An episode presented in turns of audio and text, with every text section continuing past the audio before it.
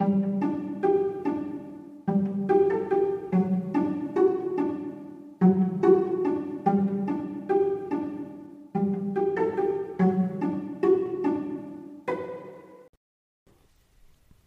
und herzlich willkommen.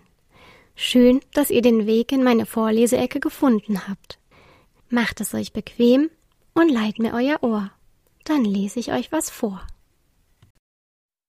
Kapitel 9 Warten auf Abrisa Alle Einhörner und gesunden Esrexe waren überglücklich, als sie von Camilas Begegnung mit Abrisa erfuhren. In der nächsten Zeit ging Camila, wie Abrisa es ihr gesagt hatte, jeden Tag ans Nordufer und hielt Ausschau nach der Meerjungfrau. Sie hatte zwar nicht wirklich erwartet, dass diese schnell zurückkehren würde, aber nach ein paar Tagen wurde sie ungeduldig. Manchmal, wenn der Wind aus Osten kam, hörten sie die kranken Saurier auf Malamino brüllen, und sie taten ihnen furchtbar leid. Jeden Morgen kam ein anderes Grüppchen von Esrexen durch den Tunnel, um die Früchte abzuholen, die die Einhörner ihnen versprochen hatten. Meist blieben sie eine Weile, bevor sie sich wieder auf den Rückweg machten. Dann saßen alle zusammen am See und erzählten sich gegenseitig, was seit dem Tag davor passiert war. Das war zwar nicht unbedingt viel, aber die Freunde von den beiden Seiten der Insel vermissten einander und freuten sich, dass sie Zeit zusammen verbringen konnten. Stellt euch das mal vor, eine Blume, die alle Krankheiten heilt, sagte Lucius versonnen, während er auf einer Papaya herumkaute. Ich hoffe, dass diese Balla Schamana Blume oder wie die heißt, schnell hilft. Die kranken Esrexe greifen uns zwar nicht an, sie sind die ganze Zeit auf den Ananasfeldern. Es ist, als wären sie nicht da. Sie wollen nicht mal kegeln, sagte Amadeus betrübt. Du meinst aller Samanderblume, erwiderte Camilla kichernd. Ja, ich hoffe auch, dass Sabrisa bald zurückkommt. Ich gehe gleich mal nachsehen, sagte sie und erhob sich. Sie war so unruhig, dass sie an manchen Tagen mehrmals zum Nordufer gelaufen war, nur um sicher zu sein, Abrisa nicht zu verpassen. Ich komme mit, rief Lucius und sprang ebenfalls auf. Gemeinsam machten sie sich auf den Weg zum Nordufer. Wie es wohl ist, im Meer zu leben, so viel Platz und du kannst hinschwimmen, wo du willst.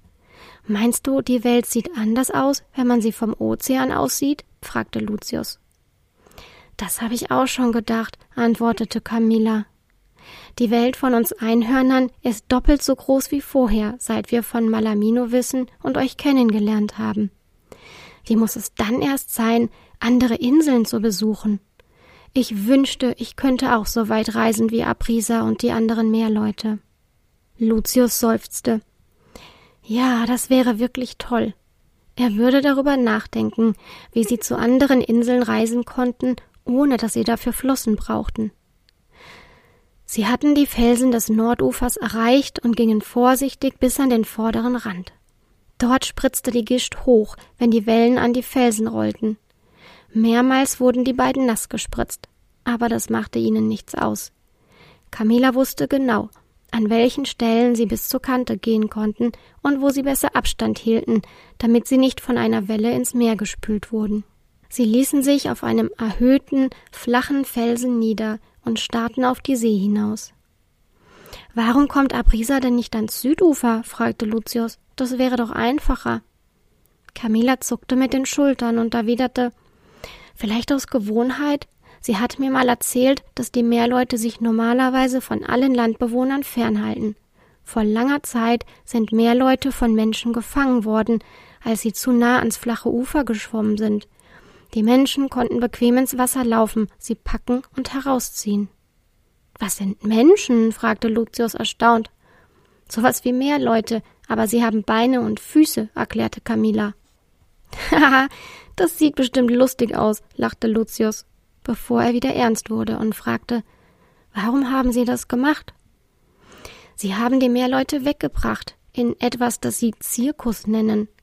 Was die Menschen allerdings nicht wussten, war, dass Meerleute, wenn sie länger nicht im Wasser sind, statt der Schwanzflosse auch Beine und Füße bekommen. Als sie bei diesem Zirkus ankamen, da hatten die Meerleute gar keine Schwanzflossen mehr.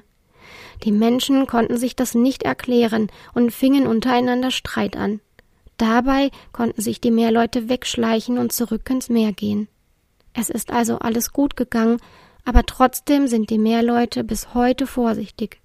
So hat es mir jedenfalls Abrisa erzählt, beendete Camilla die Geschichte. Apropos Abrisa, sagte Lucius da, hat sie blaue Haare? Camilla wollte eben wieso fragen, da sah sie den Kopf der Meerjungfrau im Wasser und dahinter ihre schillernde Schwanzflosse. Wie ein Pfeil schoss sie auf die Küste zu, immer wieder auf und untertauchend. Lucius gab ein bewunderndes Wow von sich. Camilla lächelte. Sie war auch sehr beeindruckt gewesen, als sie die Meerjungfrau das erste Mal hatte schwimmen sehen. Hoffentlich bringt sie gute Neuigkeiten, sagte Lucius, den Kopf zu Camilla gewandt. In diesem Moment schnellte Abrisa vor ihnen aus dem Wasser und sagte freudestrahlend mit ihrer melodischen Stimme Ja, die bringt sie.